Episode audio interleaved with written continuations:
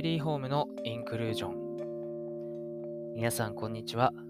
新田慎之介です。毎週水曜日はジュエリーと文学のコーナーをお送りしています。今回お送りするのは宮沢賢治奈良の木大学士の野宿。その第3回目です。それではどうぞ。奈良の木大学士の喜びようはひどいもんだ。ははこいつらはラクシャンの4人兄弟だな。よくわかった。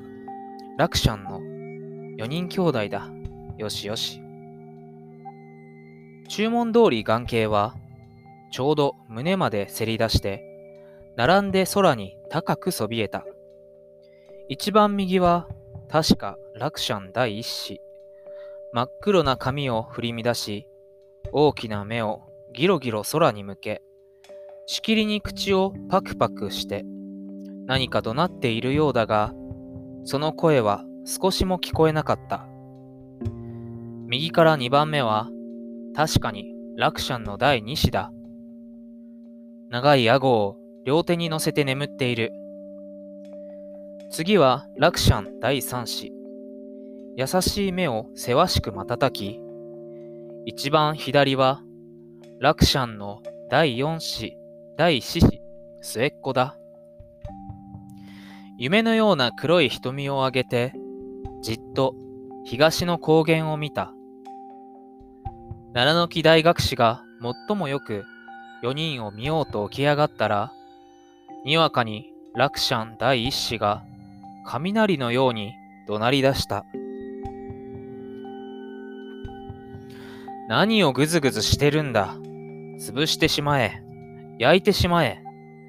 粉々に砕いてしまえ。早くやれ。奈良の木大学士はびっくりして、大急ぎでまた横になり、いびきまでして寝たふりをし、そっと横目で見続けた。ところが、今の怒鳴り声は、大学士に言ったものでもなかったようだ。なぜなら、ラクシャン第一子は、やっぱり空へ向いたまま、素敵な怒鳴りを続け、続けたのだ。全体何をぐずぐずしてるんだ。砕いちまえ、砕いちまえ。跳ね飛ばすんだ。跳ね飛ばすんだよ。火をどしゃどしゃ吹くんだ。溶岩の用意、溶岩。早く、畜生。いつまでぐずぐずしてるんだ。溶岩用意。もう200万年経ってるぞ。灰を降らせろ。灰を降らせろ。なぜ早く支度をしないか。静かなラクシャン第三子が兄をなだめてこう言った。兄さん、少しお休みなさい。こんな静かな夕方じゃありませんか。兄は構わずまた怒鳴る。地球を半分吹き飛ばしちまえ。石と石とを空でぶっつけ合わせてぐらぐらする紫の稲光を起こせ。真っ黒な灰の雲から雷を鳴らせ。えい、育児なしども、降らせろ、降らせろ。キラキラの溶岩で海をうずめろ。海から昇る泡で太陽を消せ。生き残りの像から虫けらの果てまで灰を吸わせろ。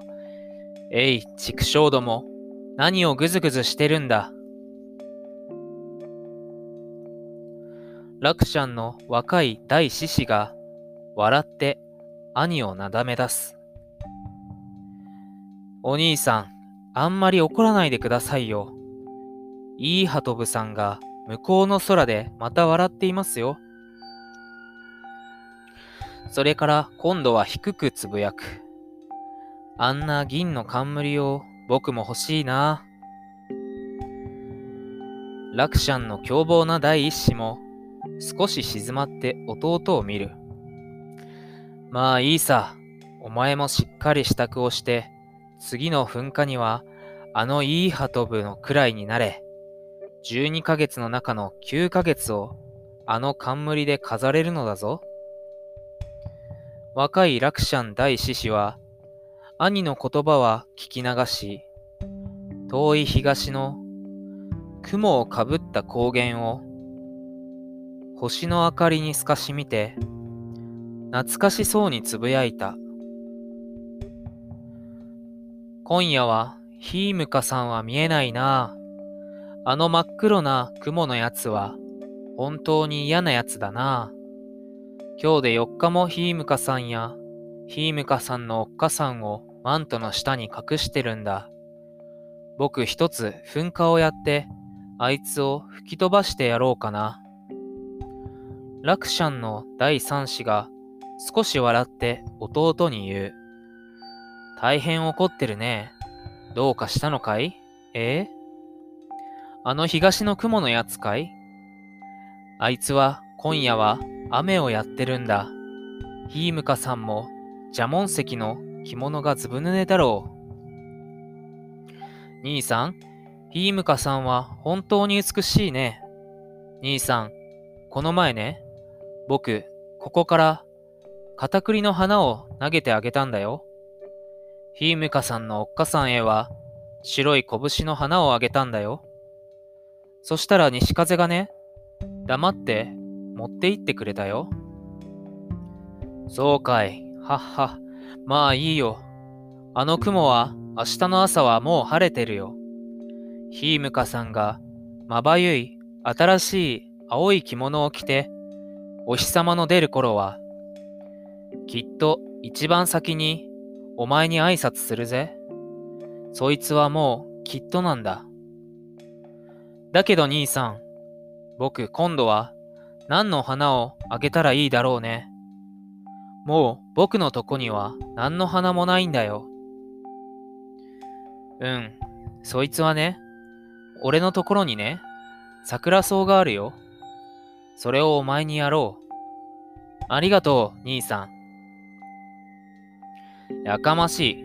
何をふざけたことを言ってるんだ。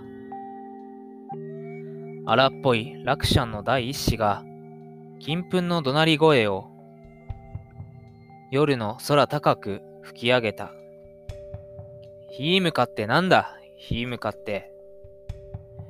ヒームカっていうのは、あの向こうの女の子の山だろう？弱虫め。あんなものと付き合うのはよせと、何べんも俺が言ったじゃないか。全体俺たちは火から生まれたんだぞ。青ざめた水の中で生まれた奴らと違うんだぞ。ラクシャンの大獅子は、しょげて首を垂れたが、静かな直の兄が弟のために情景をなだめた。兄さん、ヒームカさんは血統はいいのですよ。火から生まれたのですよ。立派な観覧眼ですよ。ラクシャンの第一子は、なおさら怒って、立派な金粉の怒鳴りをまるで火のように上げた。知ってるよ。ヒームカは観覧眼さ。火から生まれたさ。それはいいよ。けれどもそんなら、一体いつ、俺たちのように目覚ましい噴火をやったんだ。あいつは地面まで登ってくる途中で、もう疲れてやめてしまったんだ。今こそ近くのノロノロ登りや風や空気のおかげで俺たちと肩を並べているが、元来俺たちとはまるで生まれつきが違うんだ。貴様たちにはまだ俺たちの仕事がよくわからないのだ。俺たちの仕事はな、地殻の底の底で溶けて溶けて、まるでヘタヘタになった岩礁や、上から押し付けられて、古綿のように縮まった蒸気やらを取ってきて、いざという瞬間には、大きな黒い山の塊を、まるで粉々に引き裂いて飛び出す。煙と人を固めて空に投げつける。石と石とをぶっつけ合わせて稲妻を起こす。百万の雷を集めて地面をぐらぐら言わせてやる。ちょうど奈良の木大学士というものが俺の怒鳴りをひょっと聞いて、びっくりして頭をふらふら、ゆすぶったようようにだ。はっはっは。山も海もみんな濃い灰にうずまってしまう。平らな運動場のようになってしまう。その熱い灰の上でばかり、俺たちの塊は舞踏していい。いいか？もうみんな大騒ぎだ。さて、その煙が収まって空気がきれいに澄んだ時は、こっちはどうだ？いつかまるで空へ届くくらい高くなって、まるでそんなこともあったかというような顔をして、銀か白金かの雷ぐらいをかぶって、きちんと済ましているのだぞ。今回はここまでにしておきます。また次週続きをお送りしたいと思います。なお原文は、えー、青空文庫という著作権が切れた、えー、作品を収録しているインターネットの図書館で、えー、見ることができますので合わせてチェックしてみてください。それではまた次回お耳にかかります。